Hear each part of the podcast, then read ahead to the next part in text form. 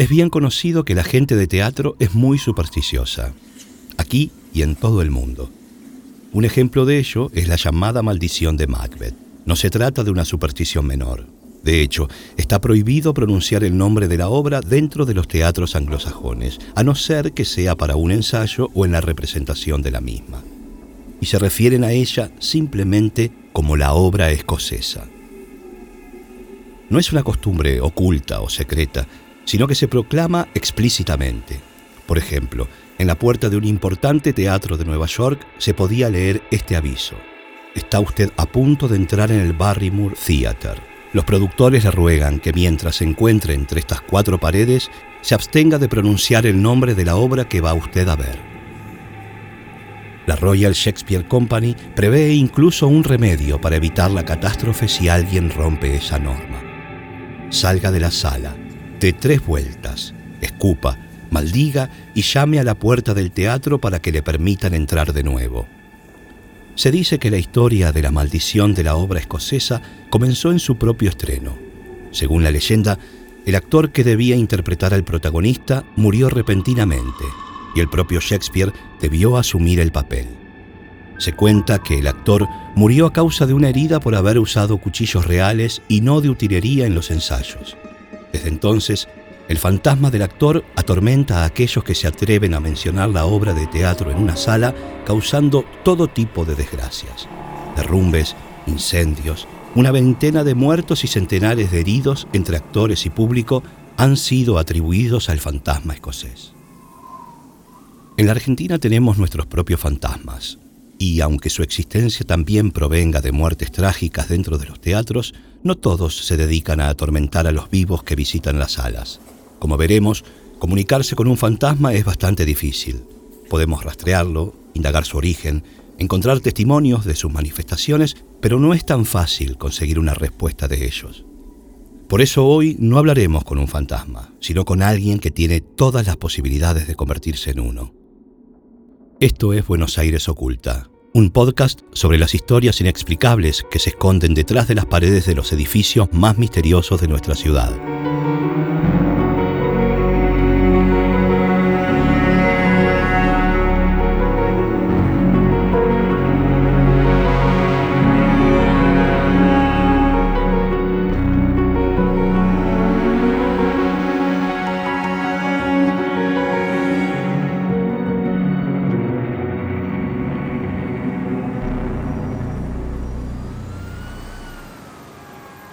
En el 443 de la calle Esmeralda se encuentra el Teatro Maipo, una de las salas más importantes de la ciudad de Buenos Aires, que, por supuesto, también tiene sus fantasmas. Pero estos son mucho más benignos que el de Macbeth y con un área de influencia bastante menor, solo dentro de las cuatro paredes del teatro. Tal vez sea porque en sus tablas no suelen representarse tragedias y en cambio tengan una historia de comedia, risas y vedettes, o tal vez porque quienes sintieron la presencia de estos entes sobrenaturales han sabido recibirlos amablemente, sin maldiciones y escupidos en el suelo. Lo cierto es que el Maipo tiene por lo menos dos fantasmas y solo se han manifestado de manera amigable. Los dos fantasmas del Maipo tienen nombre y apellido, Ambrosio Radrizzani y Luis Efraín Cáceres. El 6 de septiembre de 1943 se representaba en el Maipo la revista Apaga la luz mariposa, apaga la luz. Y como en una premonición, fue una luz la que originó la desgracia. Dos minutos antes de terminar la función, mientras los protagonistas aún estaban en escena, cayó un tacho de iluminación que produjo el estallido de la lámpara. El chispazo se propagó a las telas del decorado e inició un incendio. El elenco corrió rápidamente para ponerse a salvo de las llamas, mientras iba cayendo un telón metálico que aislaba a la sala del fuego. Mientras todo el mundo huía hacia la calle, un actor de reparto de apellido Radrizzani volvió al teatro para recuperar el sobre con el sueldo que se había olvidado en el camarín y murió asfixiado con el humo.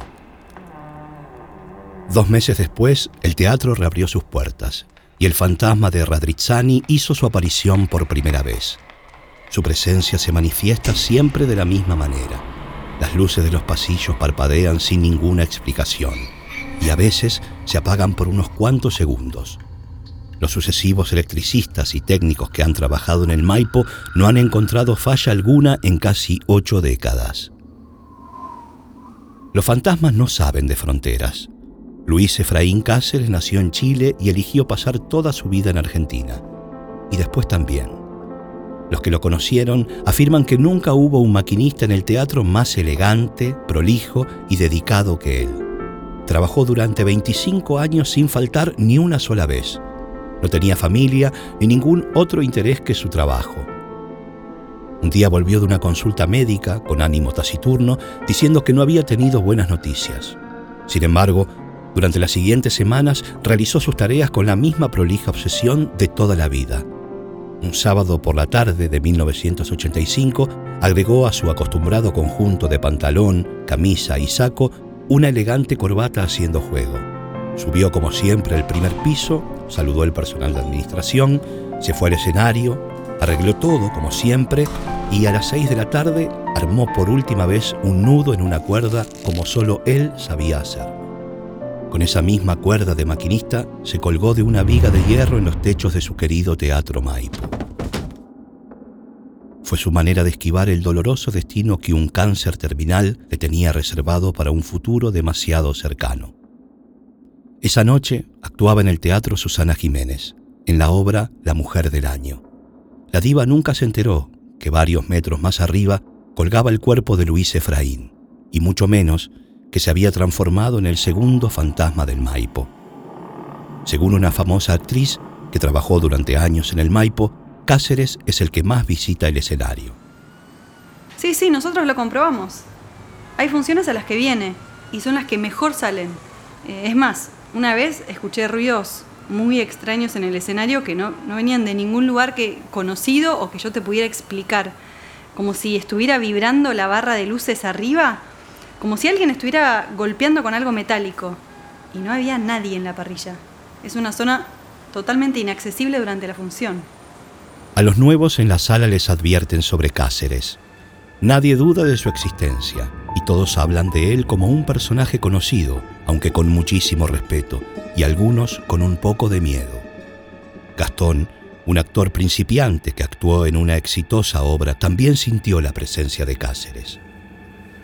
Era una noche normal, no había viento ni tormentas. Lo único que me sentí molesto en el primer acto, eh, había un ruido que creo que venía de la parrilla, era un ruido seco, como si fueran golpes. ¿Qué se necesita para convertirse en fantasma de un teatro? Porque no se gana el título así como así, solo por el hecho de haberse muerto en el teatro. Para ser fantasma de un teatro es condición indispensable haber tenido una relación muy íntima y estrecha con esa sala o haber sufrido algún revés tremendo dentro de sus cuatro paredes. En general, los fantasmas de los teatros porteños tienen siete características en común. 1.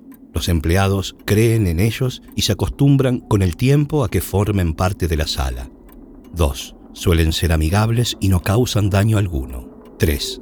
Se manifiestan tocando elementos de la escenografía, moviendo butacas, encendiendo o apagando luces o llamando la atención con ruidos.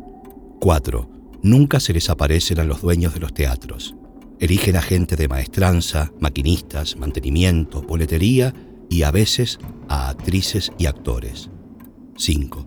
Se corporizan siempre ante una sola persona, nunca ante un grupo. 6. Por lo general son fantasmas masculinos. María Guerrero y Lola Membrives parecen ser las únicas mujeres fantasmas. Y hay una curiosidad. En un teatro de España dicen que también aparece el fantasma de Doña Lola. 7. La avenida Corrientes es la arteria fantasma de Buenos Aires.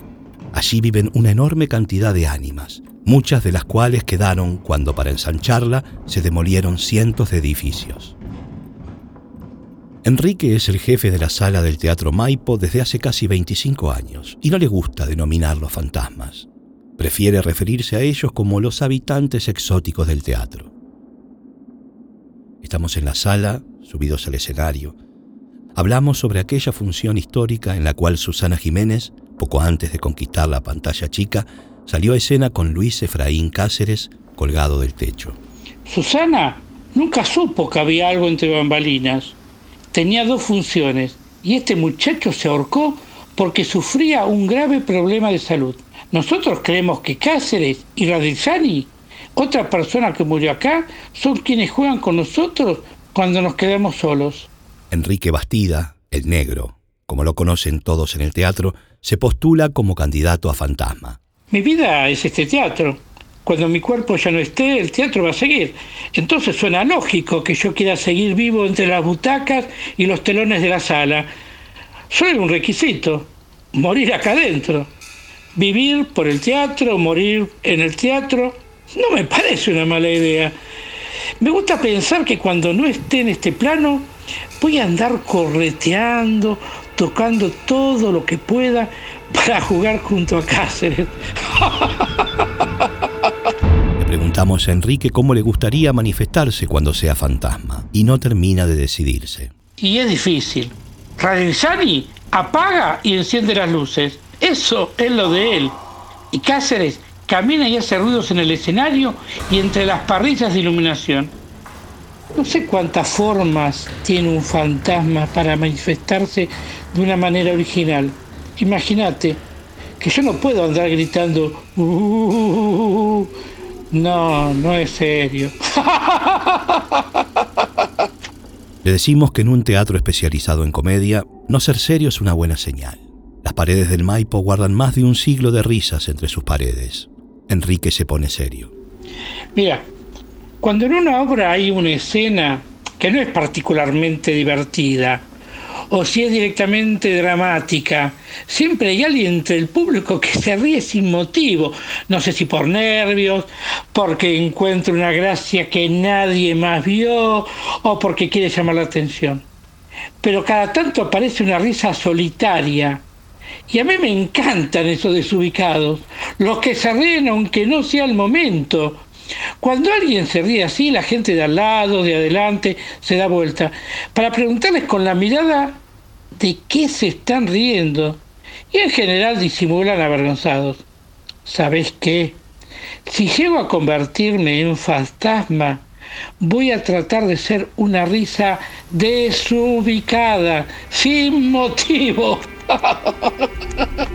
Le preguntamos cómo piensa que va a manifestar esa risa y nos dice que ya verá cuando llegue el momento. Cuando sea fantasma, veré cómo hacerlo. Tal vez sea una posesión de algún espectador medio dormido. O tal vez sea simplemente una risa que aparezca de la nada. Todos conocen mi risa acá. Así me van a reconocer.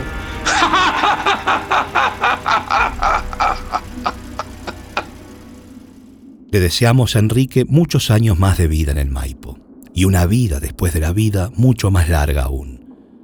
Para que quede como prueba para el futuro, dejamos aquí el testimonio. Si dentro de muchos años alguien escucha esta risa en la sala sin saber bien de dónde proviene, sabrá que es Enrique Bastida, que finalmente cumplió su sueño y se convirtió en el tercer fantasma del Maipo. Música